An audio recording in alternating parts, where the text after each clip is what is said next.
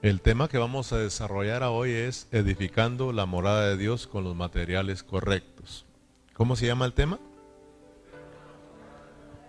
Este tema es muy importante. Edificando la morada de Dios con los materiales correctos. Quiere decir que se puede estar edificando con materiales que no son correctos. Y dice Pablo que si nosotros que todo lo que estemos eh, edificando, Dios lo va a aprobar. Dice que Dios va a pasar por el fuego.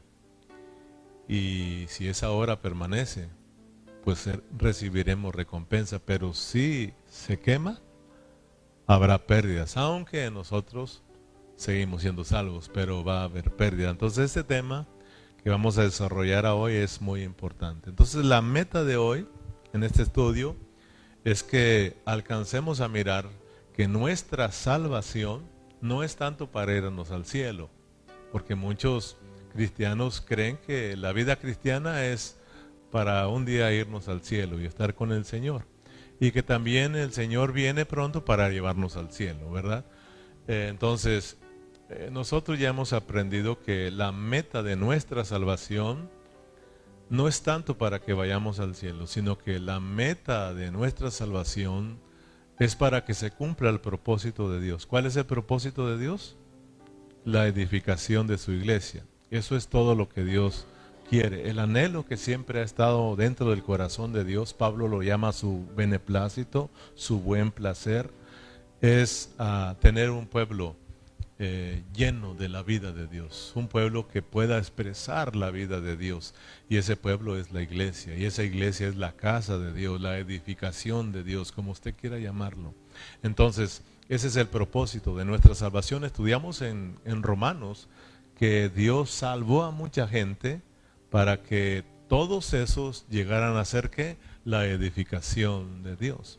Entonces, aquí en Corintios estamos mirando que hay una iglesia, pero que no está creciendo en vida, no está siendo edificado. Amén. Entonces, hoy queremos salir de este lugar con esto en mente. Mi salvación es para que yo crezca y yo pueda ser edificado. Diga conmigo, mi salvación es para que yo crezca y pueda ser edificado. Claro, edificado con mis demás hermanos. Amén. Este es el deseo de Dios. En Mateo capítulo 6, versículo 9, si usted va rápidamente a su Biblia, ahorita vamos a entrar a nuestro estudio. Solo quiero que miremos que muchos cristianos quieren ir al cielo, pero nosotros tenemos que entender que nosotros ya somos celestiales, ¿sí o no, hermanos? O sea, de acuerdo a la pureza de la palabra del Señor, nosotros ya somos celestiales. Es más, nosotros ya fuimos sentados en los lugares celestiales con Cristo Jesús. Ahí en Mateo capítulo 6, el Señor Jesús eh, les enseñó a sus discípulos cómo, cómo deberían de orar. ¿Se acuerdan? Ahí tenemos eh, la oración del Padre nuestro. Y en el versículo 9 y 10, en Mateo 6, 9 y 10, dice, vosotros pues oraréis así. Padre nuestro que estás en los cielos, santificado sea tu nombre. Versículo 10, léalo conmigo, léalo conmigo, dice, venga tu reino. Hágase tu voluntad, como en el cielo, así también en la tierra. Fíjese, hay una voluntad de Dios, ¿sí o no? Tenemos que orar a Dios para que se haga su voluntad. Pero ¿dónde Dios quiere que se haga su voluntad? ¿En el cielo o aquí en la tierra? Allá en el cielo ya hay una voluntad, ¿sí o no? Allá en el cielo ya hay una voluntad. Pero Dios quiere que esa voluntad de Él se lleve aquí, se lleve a cabo aquí en la tierra, así como se lleva a cabo allá. Si allá está la voluntad en el cielo, allá en el cielo se lleva a cabo la voluntad, pero Dios quiere que esa voluntad se lleve a cabo aquí en el cielo. En la tierra, perdón. La voluntad de Dios, el deseo de Dios, es su iglesia, vuelvo a repetirlos, es su iglesia, es tener a mucha gente, un pueblo lleno de la vida de Dios, para que ese pueblo toda esa gente unida puedan expresar a Dios y puedan representar a Dios. Amén. Ese es el deseo. Entonces tenemos que orar al Señor por ese deseo. Y el deseo dice que es que venga su reino, es decir, que su vida reine en cada uno de nosotros, que su vida reine en su iglesia, hermanos, que la vida de Dios nos gobierne para que entonces la, la vida de Dios se mire en un reino. Cuando hablamos de un reino, estamos hablando de una, de una clase de vida. Si hablamos del reino animal, pues vamos a hablar de la vida de los gatos, de los perros, de los caballos, la vida animal. Ese es un reino. Si hablamos del reino vegetal, vamos a hablar de las, de las plantas, de los árboles. Pero cuando hablamos del reino de Dios, vamos a hablar de gente de Dios, de hijos de Dios que tienen la vida de Dios y esa vida se tiene que ver. ¿Sí o no, hermanos? En cada reino que usted entra, se ve esa clase de vida. Cuando entramos a este reino de los Estados Unidos, por eso todos hablando inglés. ¿Sí o no? Oh yeah, yes, oh yeah.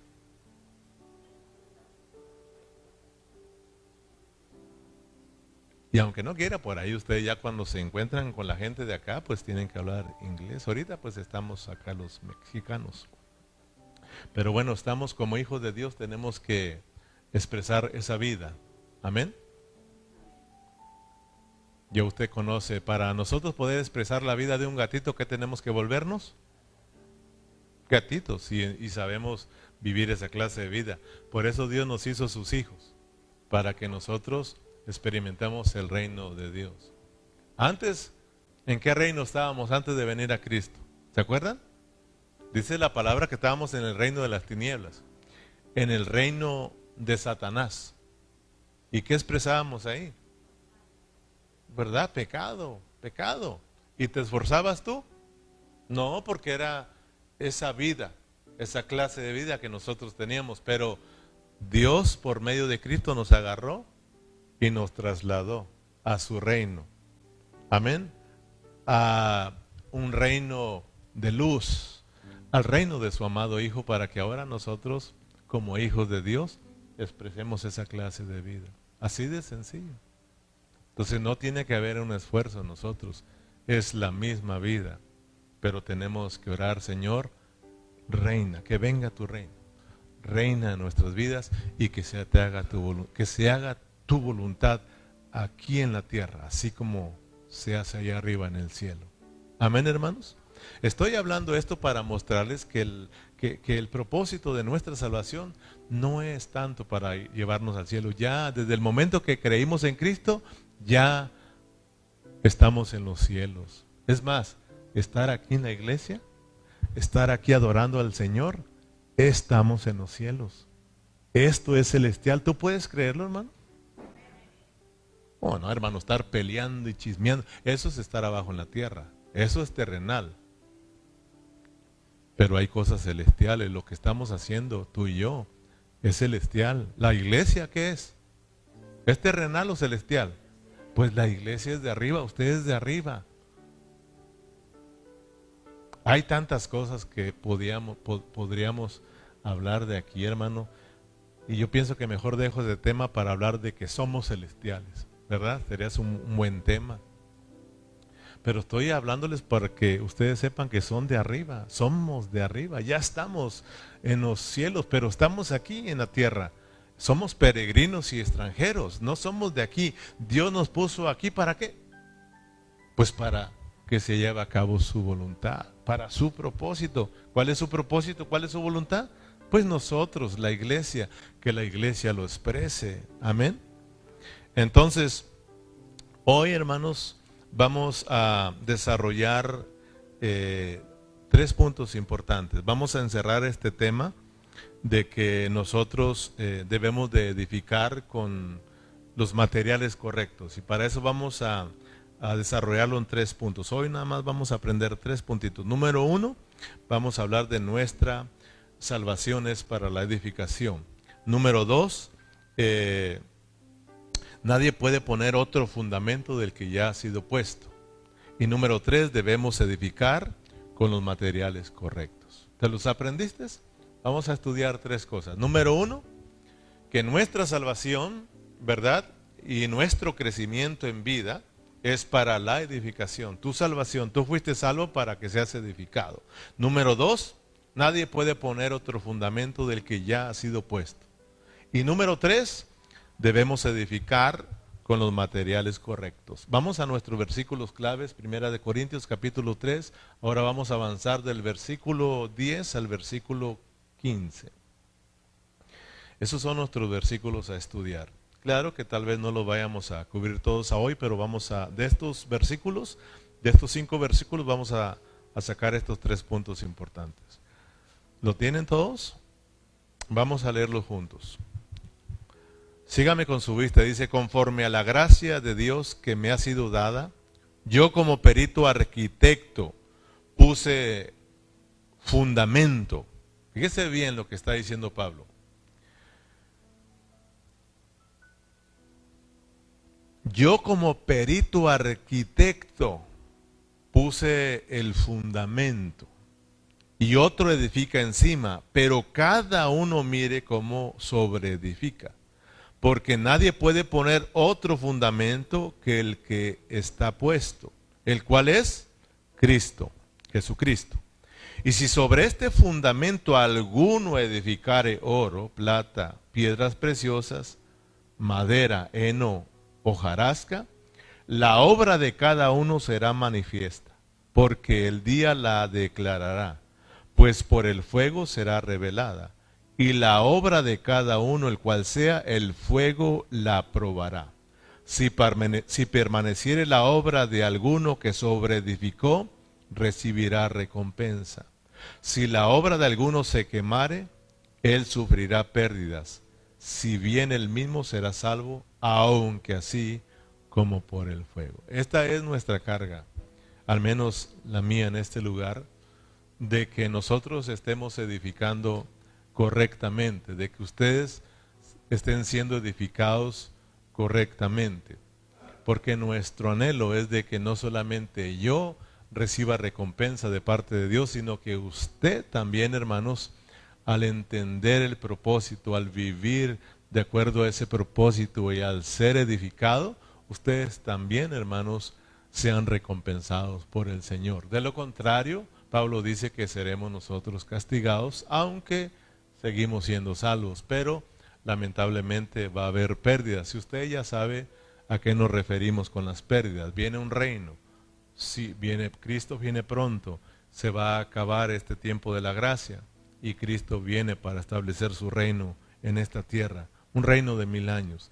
Si nosotros no somos edificados, es decir, no experimentamos un crecimiento, una transformación, una edificación, nosotros no podemos entrar al reino. Por lo tanto, si no entramos, entonces vamos a, vamos a ser disciplinados por el Señor, pero solamente por mil años. Después de mil años ya salimos del castigo y ya entramos con nuestros demás hermanos a la eternidad. ¿Se da cuenta? Entonces ahorita nuestro anhelo es ser victoriosos. Nuestro anhelo es crecer en vida, ser edificados para entrar en el reino de mil años. Ese es nuestro anhelo. Por eso estamos aquí y oramos al Señor que Dios nos ayude a estar ministrando bien a los hermanos, a estar regando bien a los hermanos. Amén, hermanos. Primero, nuestra salvación es para la edificación de Dios. Acuérdense que tenemos un problema con los corintios. ¿Cuál es el problema con los corintios en el capítulo 3? Que ellos no están creciendo. Pablo en el capítulo 3 empieza a hablarles de que ellos son niños en Cristo Jesús y como son niños, él no tiene no puede hablarles como espirituales, sino que tiene que hablarles como a carnales, como a hombres. Entonces, el problema que tienen los corintios es de que no están experimentando el crecimiento en vida. Los corintios son un reflejo de muchos cristianos hoy en día. Son el reflejo de la iglesia hoy en día. Hoy en día tenemos muchos hermanos, pero tristemente muchos hermanos no están creciendo en vida. Muchos hermanos están quedándose en la niñez espirituales y están viviendo como, como carnales.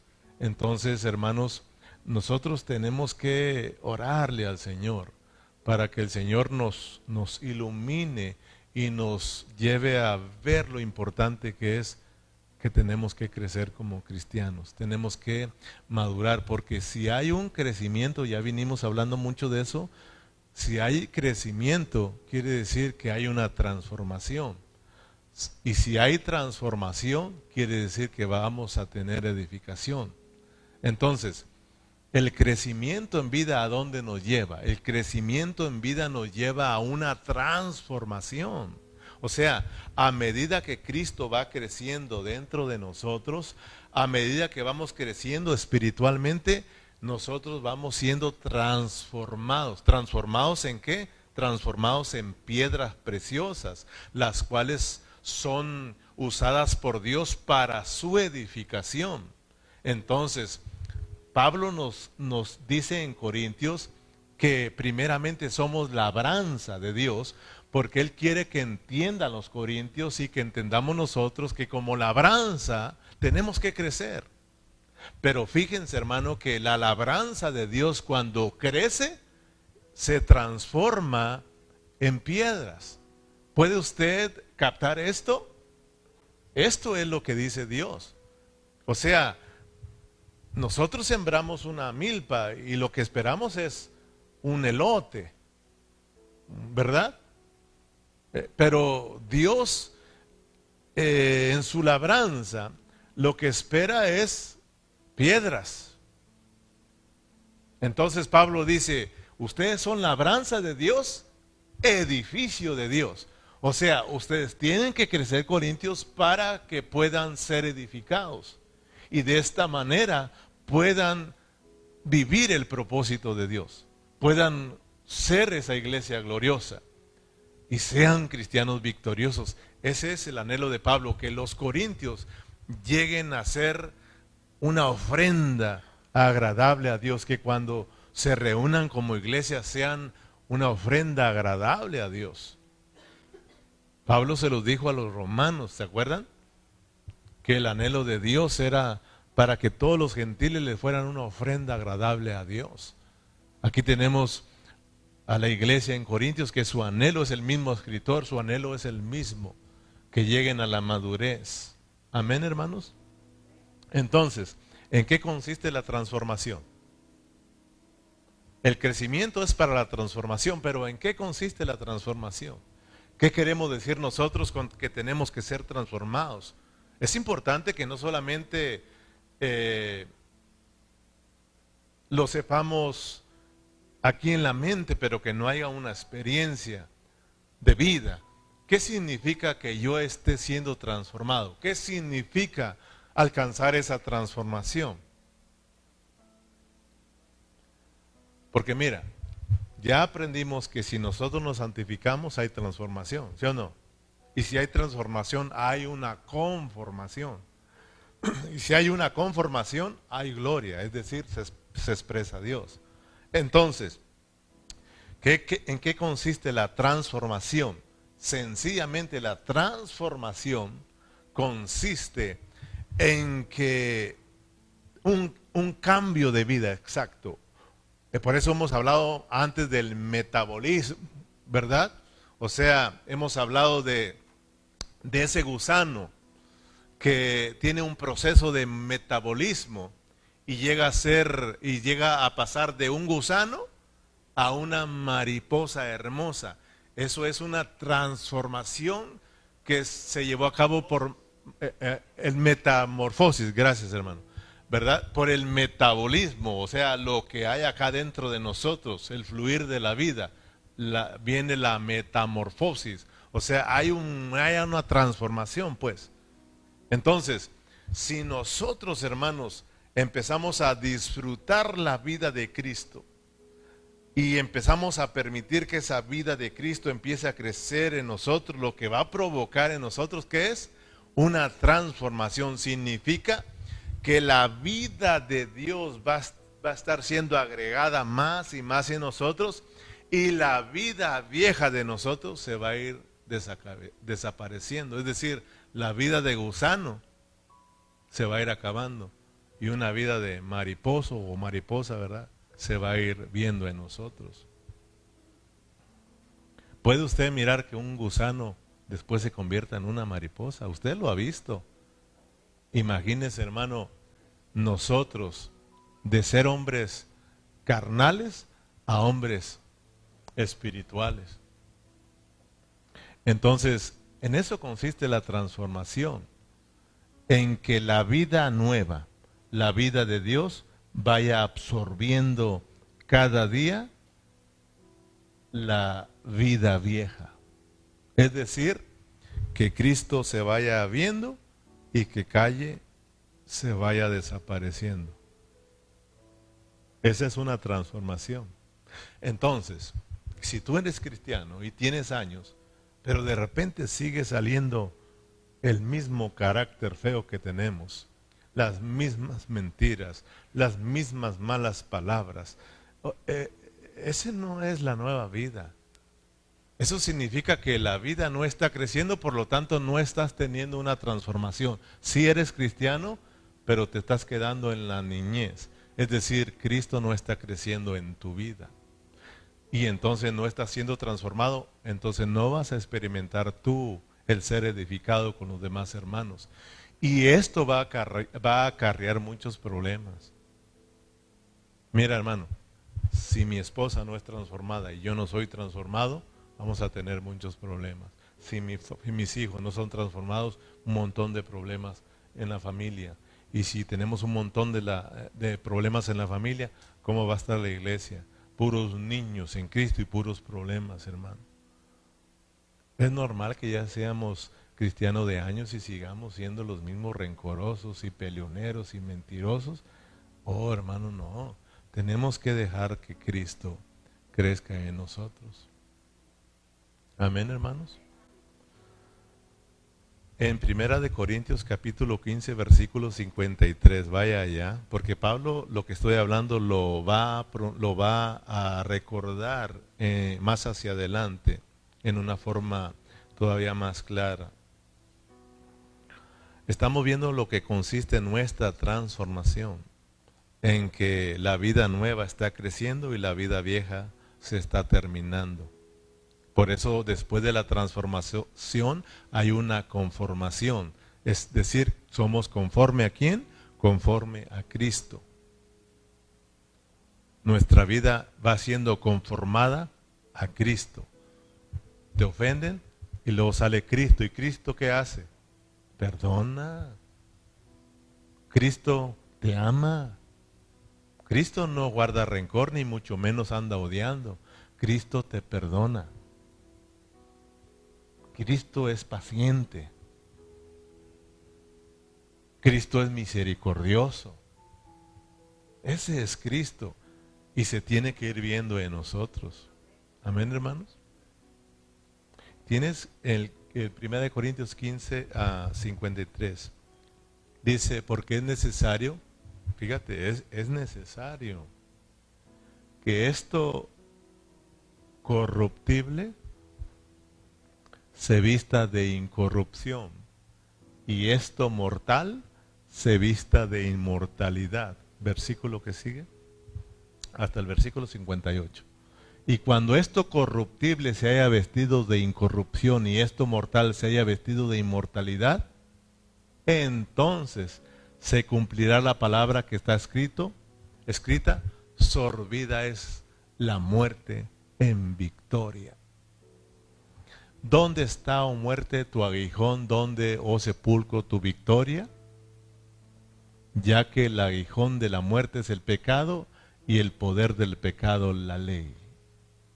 Mas gracias sean dadas a Dios que nos da la victoria por medio de nuestro Señor Jesucristo. Versículo 58. Así que hermanos míos, amados, fíjese bien. Después de que dice Pablo que es necesario que es esto eh, que está corrupto, ¿verdad? Sea lleno de incorrupción. Fíjese cómo dice, así que hermanos míos, amados, estar firmes con, y constantes, ¿qué hermanos? ¿Se da cuenta que estamos en lo mismo? tienen que estar constantes creciendo, creciendo en la obra del Señor siempre, sabiendo que vuestro trabajo en el Señor no es en vano.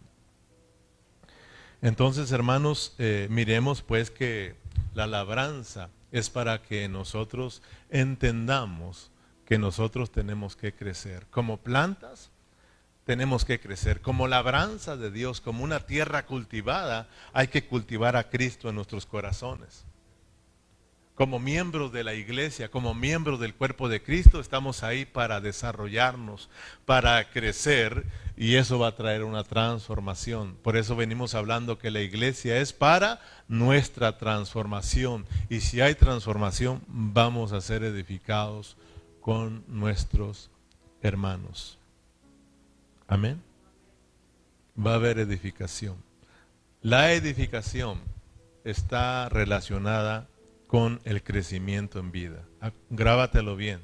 Entre más tú creces, más edificado. Mucha gente habla, muchos cristianos hablan de que debemos de ser edificados y que estamos siendo edificados, pero no piensan igual que los demás hermanos. No actúan, o sea, no piensan como Cristo.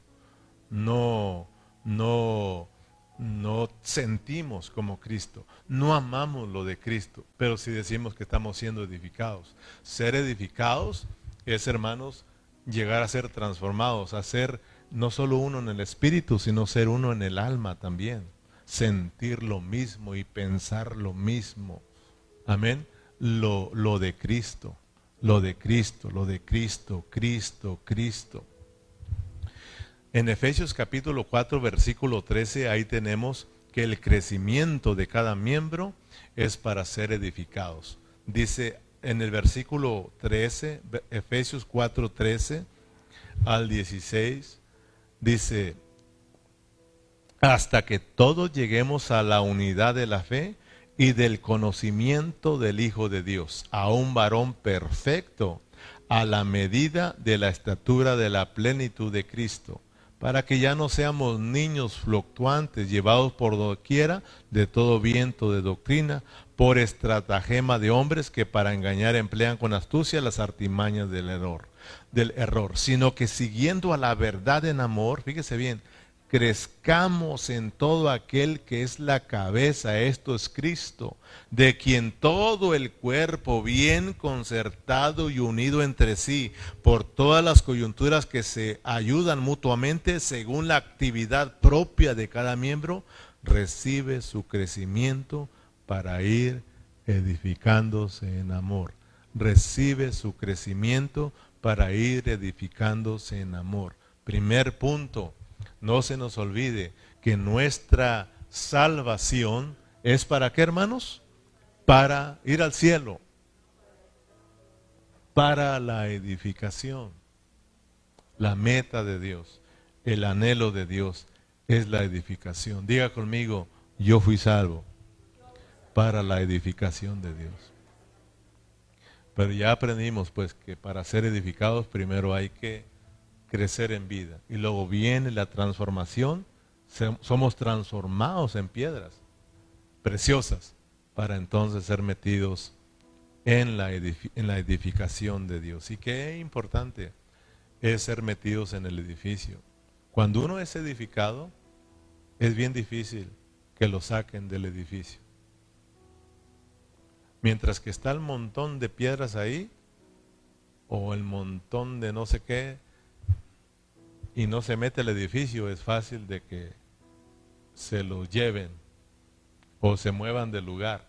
Pero una vez metido ese material en el edificio, una vez edificado, ya es difícil que se saque, hermano. Ya no se diga cuando llegamos a hacer columnas.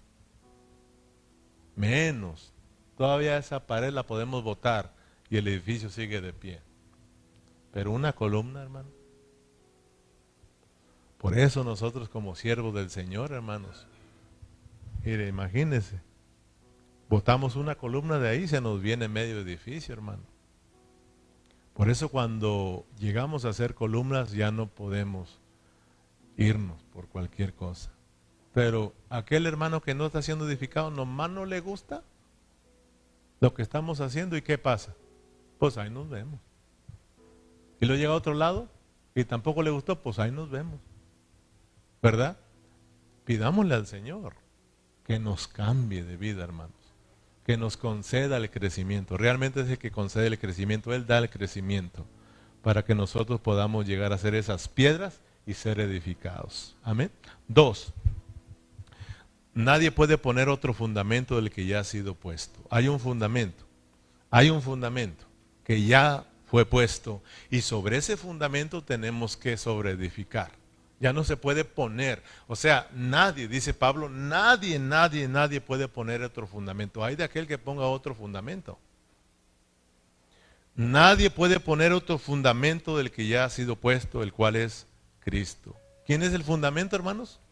¿Sobre quién tenemos que edificar? Sobre Cristo. En, el 11, en, en, el capítulo 3, versículo 11 de Primera de los Corintios, porque nadie puede poner otro fundamento que el que está puesto, el cual es Cristo. Fíjate, si tú le preguntas a la mayoría de cristianos, ¿cuál es el fundamento en la cual se debe de edificar? la mayoría te va a decir que el fundamento es Cristo. ¿Sí o no, hermanos? La mayoría van a decir, es, más, todos los cristianos te van a decir que el único fundamento es nuestro Señor Jesucristo. Pero yo te voy a decir una cosa. Que este dicho, ¿verdad? O muchos cristianos lo dicen solamente como una doctrina y no como una experiencia de vida. Y aquí no estamos hablando de una doctrina, aquí no estamos hablando de conocimiento, de enseñanza, de doctrina, aquí estamos hablando de una experiencia de vida. Cuando tú y yo digamos que el único fundamento para sobreedificar es nuestro Señor Jesucristo y no, que no hay otro, entonces tenemos que tener el cuidado de nosotros no poner otro fundamento, de que esto se haga real en nuestras vidas y sobre todo a nosotros los que predicamos la palabra del Señor. Esto es más para nosotros los que estamos ministrando, nosotros los que estamos predicando la palabra del Señor. Y muchos predicadores, ellos predican y hablan de que el único fundamento en que se tiene que edificar la iglesia es nuestro Señor Jesucristo pero muchos de ellos, la mayoría, lo predican solamente doctrinalmente y no en una forma experimental. ¿Por qué lo digo? Porque muchos de ellos predican que no hay otro fundamento, sin embargo ellos mismos ponen otro fundamento. Por eso solo es doctrina. ¿Te das cuenta, hermano? ¿Tú crees que haya predicadores, siervos, que estén poniendo otro fundamento, hermano. Y ahorita tú lo vas a ver para que tú también, que predicas porque eres llamado a hablar la palabra, a ministrar a otros, tú también cuando hables tienes que tener el cuidado de no edificar sobre tu fundamento. Ya hay un fundamento el cual es Cristo. Entonces, fíjate bien, si tú vas agarrando el rollo, cuando tú y yo vamos a hablar de Cristo, entonces no tenemos que poner otra cosa. No tenemos que añadirle a Cristo otra cosa. Él es el pan perfecto. Amén, hermanos. Él no ocupa que le eches a Cristo mayonesa o salsa para que sepa bonito. Y, te das cuenta que muchos predicadores le ponen, le ponen crema a los tacos para que los hermanos se lo coman. Y esto es un error que cometemos. Y estamos engañando y no estamos edificando correctamente porque no estamos edificando con los materiales correctos. Amén, hermanos. En el capítulo 3, en el versículo 10 al 15, los versículos claves que estamos estudiando, ahí miramos, si ustedes lo leyeron y se acuerdan, miramos seis materiales. Repítalo conmigo. Número uno, oro, plata, piedras preciosas, heno, madera y hojarasca. Son, son seis materiales con las cuales se pueden edificar. Pero la palabra de Dios nos dice que tres de ellos son correctos y se puede edificar con ellos. Los otros son incorrectos Y cualquiera que se ponga a edificar con eso, dice Dios, los voy a probar yo. Y si tú edificaste con los materiales incorrectos, que son madera, heno y hojarasca, que vamos a hablar en, la próxima, en el próximo estudio, ahora nos vamos a enfocar en los primeros eh, tres materiales que son los correctos. Por eso se llama edificando con los materiales correctos. Luego vamos a hablar, a hablar de los que no se deben usar, los que son incorrectos. Entonces, hermanos, miremos pues que son tres los que son correctos para edificar, son los que tenemos que usar para edificar. Y eso, hermano, lo más se los está hablando a los que predican. Y ahorita usted va a aprender lo que significa edificar con estos materiales correctos. Yo le doy gracias a Dios. Yo sabía un poco, pero cuando yo estaba estudiando, dije, Señor, wow, ayúdame. Y hizo que me doblegara ante, Él y pedirle, hermano, que me des de su gracia para yo poder edificar con oro, con plata y con piedras preciosas. Porque tenemos que edificar, hermanos, con oro, con piedra y con, con, con oro, con plata y con piedras preciosas. Tú que hablas la palabra, tienes que sobreedificar con, con oro, plata y piedras preciosas. Fíjense bien, les decía, los hermanos predican, solo hay un fundamento y ese fundamento es Cristo y nadie puede poner otro fundamento, pero ellos mismos ponen otro fundamento. ¿Sabes? Los corintios estaban poniendo otro fundamento, el cual no, no era Cristo. ¿Cuál era el fundamento que ellos estaban poniendo? El otro fundamento. Y no se puede poner, dice Pablo. Ellos, ¿qué decían? Unos decían, yo soy de Apolos. Otros decían, yo soy de Cefas. Otros decían, yo soy de Pablo y algunos otros decían, yo soy de Cristo. ¿Te das cuenta que ellos, hermanos, están poniendo otro fundamento, el cual no es Cristo? O sea, tener preferencias entre los hermanos, ese es poner otro fundamento. El decir que yo soy de Apolos, y yo soy de Cefas. Es decir, el, predicar solo doctrinas, hermanos, solo enseñanzas, eso es poner otro fundamento. O sea, nosotros tenemos que tener mucho cuidado. Por favor, hermano, abramos nuestro entendimiento y estudia, hermano, para que tú aprendas y tú no seas engañado y tú puedas crecer sanamente, hermano. Ese es nuestro único deseo e interés en este lugar, hermanos. En otros lugares el interés es otro. El interés es la fama, el interés es el dinero, el interés es una congregación grande. No, aquí nuestro interés es de que Cristo se forme en nosotros y de que nosotros, hermanos, seamos edificados y cumplamos la voluntad de Dios para que nosotros reinemos con Cristo y no seamos castigados. Porque Él viene pronto. Ese es nuestro anhelo. De que usted y yo seamos cristianos victoriosos y entremos y reinemos. Este mundo pronto va a dar un cambio, hermano, que usted mismo lo va a mirar. Y aún así muchos van a seguir con sus corazones duros, hermanos. Que Dios nos ayude. Que Dios abra nuestro entendimiento, hermanos. Decir, yo soy de la iglesia apostólica. Ese es otro fundamento. El decir, yo soy de la iglesia bautista y defender esa denominación, ¿no es acaso poner otro fundamento? Yo soy adventista, yo soy del séptimo día, yo soy eh, X y X, usted ya sabe. Y no solamente soy, la peleo, hermano. O sea, ¿estamos igual que los corintios o no?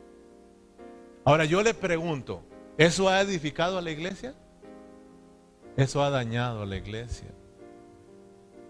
Eso ha causado mucho mucha división entre los hermanos, a tal grado que ahora nos encontramos con un hermano que verdaderamente es nuestro hermano en Cristo, que verdaderamente ha creído en Cristo Jesús, ha sido lavado, ha sido regenerado, pero a causa de las doctrinas, hermanos, a causa de que hay siervos que no han tomado con responsabilidad estos asuntos y no están por los intereses de Dios, entonces, hermanos, están poniendo otro fundamento y eso ha causado mucho daño y ya no se pueden ver los hermanos. El hermano pentecostal ya no se puede ver con el hermano apostólico porque dicen, no, yo soy de la apostólica y tú eres de la pente. Y hasta ellos mismos dicen, no podemos trabajar juntos, hermano. Cuando ya leímos en, en Efesios que todos unidos, todos funcionando, hermanos, tenemos que, que ir creciendo para ir siendo edificados en amor ¿Se da cuenta cómo estamos, hermano? Muy, muy, muy parecidos a la iglesia en Corintios. Muchas de las veces han querido discutir aún conmigo, pero ustedes también tienen otra perdón, hermano. Perdón. Yo lo amo a usted. Somos hermanos en Cristo, somos lavados con la sangre de Cristo, somos la iglesia de Cristo, somos la iglesia de Cristo. Sabes, hermano, nosotros tenemos que aprender cuando nos encontremos con esos hermanos a edificarlos y a edificarlos sobre el fundamento que es Cristo. Entonces, ¿de qué vamos a hablar? De Cristo. De Cristo, llevarlos a Cristo. Hermano Cristo, hermano Cristo. No, pero Cristo, Cristo, somos la iglesia de Cristo. Cristo, somos la iglesia de Cristo. Cristo, somos la iglesia de Cristo. ¿Sí o no? Nunca diga yo soy de calle, no, hermano.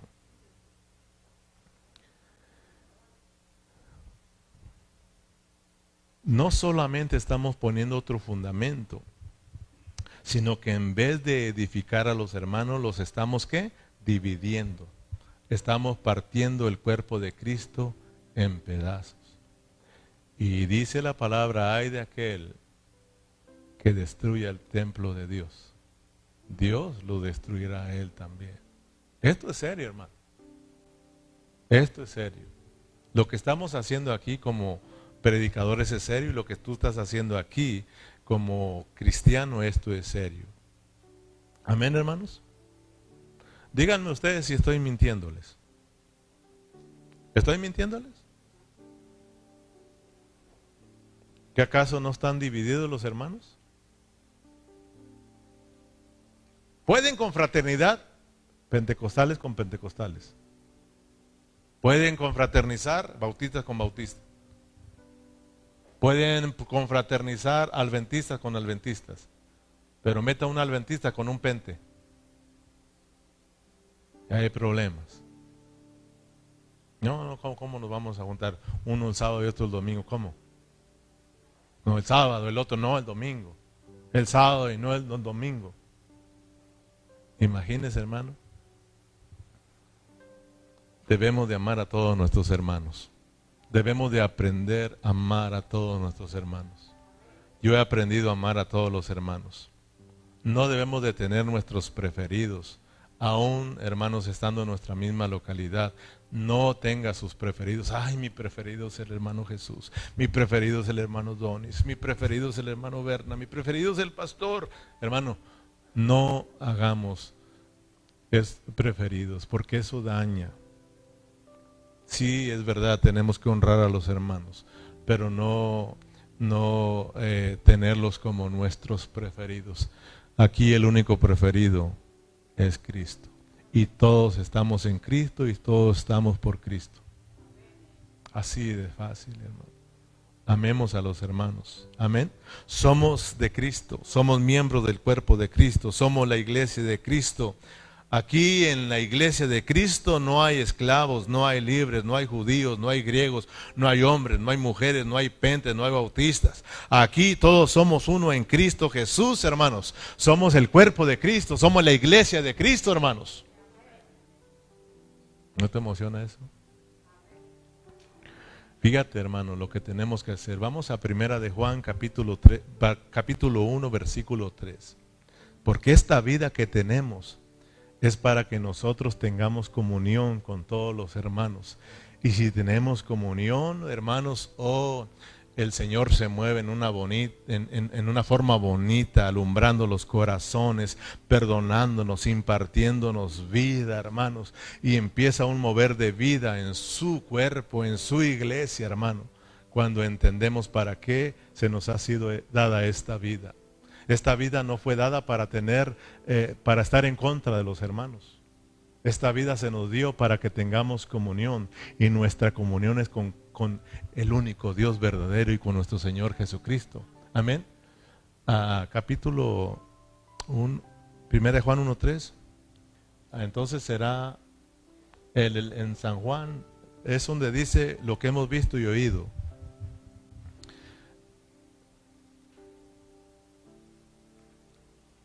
Ay, gracias. O es, sí, estamos bien entonces, ¿verdad?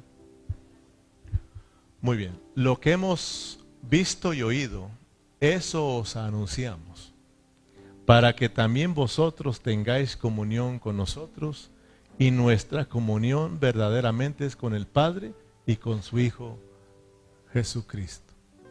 Fíjate hermano, o sea, si nosotros entendemos cómo es que Dios tuvo que pasar por un proceso para entrar en nuestras vidas y impartirnos su vida, para que a través de esa vida nosotros tengamos comunión con ese Cristo maravilloso, ese Padre y ese Espíritu Santo que está dentro de ti, para que tengamos comunión con ese Dios que está dentro de nosotros, hermano. Ustedes tienen la vida de Dios, el hermano pentecostal tiene la vida de Dios, el hermano bautista tiene la vida de Dios, hermano.